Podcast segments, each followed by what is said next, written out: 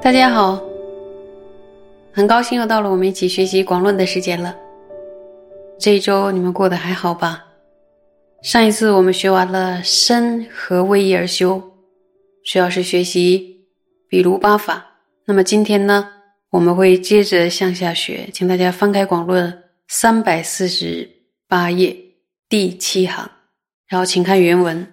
第二，正是修习之。次第者，诸道次第多依辩中辩论所说，由八段行断无过失，修是摩他善知识拉索瓦所传之教授，为于彼上须加声闻地所说六力四种座椅及九住心而修。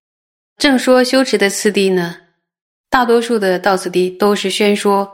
从辩中辩论所说断除五种过失的八种断行，从这样的一个角度呢来修持生摩他。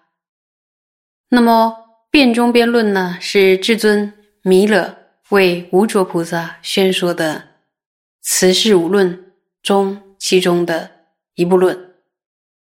那辩中辩论提到的八段行，到底什么是八段行呢？其实就是指八个对治品。那么这八个对治品到底是做什么的呢？就是断除修订过程中所出现的五种过失。那么五种过失是什么呀？懈怠、懈怠、忘失教授、沉掉。不做行，还有做行，所以为了断除这五种过失呢，就要修持八段行。八段行就是信心、欲求、精勤、清安、正念、正知、坐行的思、正住的舍。那么在八段行中，第一个过失呢，就是什么呀？懈怠。由信心、欲求、精勤、清安来对治，所以前四个段行呢，对治第一个过失，有没有发现？就是四个打一个，应该是稳胜。那么第二个过失呢，就是忘失教授，忘了，由什么来对治啊？由正念对治。那么第三个过失就是沉掉。就是昏沉啊，调举啊，然后由什么来对治呢？由正知对治。那么就说，昏沉和调举为什么由正知对治呢？因为有的人昏沉了，自己不知道，心从善所缘上跑掉了，也不知道。所以说呢，修订的时候一定要训练我们的正知，要知道自己的心什么时候跑掉了，还知道自己的心什么时候对所缘的抓取力不够。开始变得有点松，甚至所缘还在的时候，就是力道不强了，这这就开始要出问题了。所以这个沉调呢，由政治对峙是非常必要的，因为有沉有调就没法修起来定了。那么第四个过失呢，就是不作行，它就是由作行的思来对峙。第五个过失呢，就是作行，由正住的舍来对峙。关于其中详细的内容呢，后面我们会详细解释。这里边呢，只是做一个简单的介绍。在善知识拉索瓦所传的众多的教授中，在这个基础之上，提到必须透过声闻地所说的六种力，还有四种作意、九住心而修持。关于拉索瓦这位善知识呢，是那措一师的主要的弟子之一。那作一师呢，就是八十赞的作者，长期担任阿底亚尊者的翻译。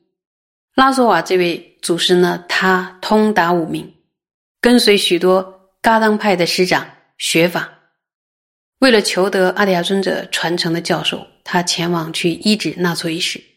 纳措医师呢，也为拉索瓦传授了许多的显密教法，并且呢，为他宣说了阿底哈尊者一生的行仪。然后之后呢，就拉索瓦的弟子记录成书。那么在善知拉索瓦所传的教授中提到，必须透过六种力、四种座椅与九柱心呢而修持。那么这又分别是什么？那么先看六种力，六种力呢？你们猜第一个力是什么？第一个力居然是听闻力，对，就是听闻正法的听闻，听闻力。那么第二个力会是什么呢？听完了之后，不知道你们有没有猜对？思维力。那也听了，也思了，接着会是什么力呢？往后想一想，哦，意念力。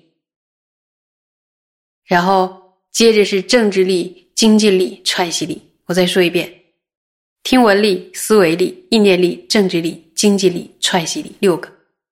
这是什么呀？六种力。接着是四种座椅：力力运转座椅，有间缺运转座椅，无间缺运转座椅，还有无功用运转座椅。这是四种座椅。那么该到了什么了？九住心。九住心是什么呢？内住、续住、安住、静住、调顺、寂静。最极寂静，专注一去，平等住。关于六种力、四种作业还有九住心，我们学到后面呢，都会逐一的详细的解释。我们再往下看，德成大师于自道次第云：四座一中设九种助心方便及六过失、八对治行，是为一切正定方便。众多契经及庄严经论、辩中辩论、无着菩萨于前师地论、中观修次三篇等，开示修静虑之方便中，一切皆同。若能先助正定资粮，以此方便历历修习，决定能得妙三摩地。近世传说修静虑之甚深教授中，全不见此方便之名。若不具足正定之良，即无此方便，虽常时修，不说能成等持。德成大师是我们都熟悉的一位祖师，霞惹瓦大师。在德成大师自己的道次第当中提到，四种座椅当中含摄了九住心的方便。以及呢，六种过失，还有呢，六种过失的对治品，八种断行。在众多的经典，像《经庄严论》啊，《辩中辩论》啊，还有《圣无着论师》的《瑜伽师地论》，《莲花经论师》的《中中观修次》那个三篇等等，这一切开示静虑的方法的教典当中呢，也同样都开示了四种作业、九住心、八种断行，是一切等持的方法。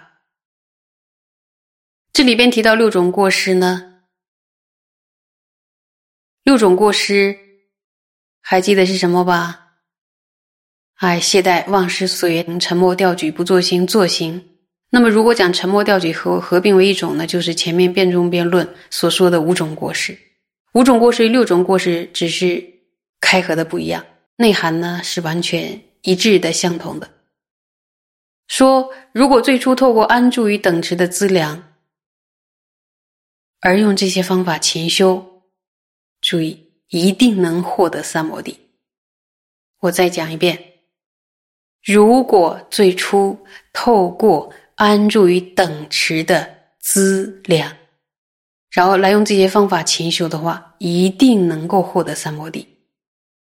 这里边再次强调了资粮的重要性。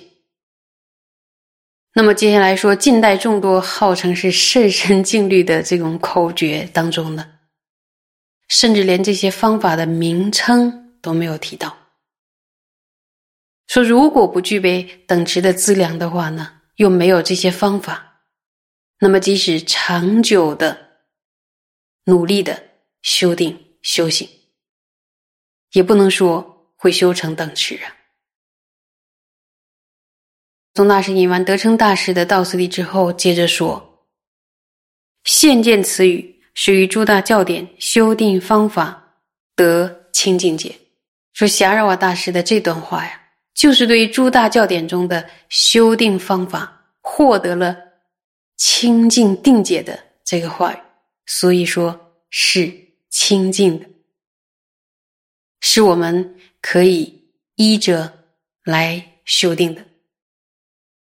有没有看到，宗大师再次帮我们抉择出什么样是修订的资粮，沿着什么样的方法修订，而一些没有传承的修订方式，不管是说的多么的神奇，如果没有经典的依据，是不足为凭的。所以呢，如果能够得到修订的诸大教典的这个清净的见地，然后。具足了修习止的资粮，沿着这个方法来修的话，就是一定会得妙三摩地。那现在我们就听着这样的一个清净的传承，所以呢，要发愿要修成妙三摩地。谢谢大家。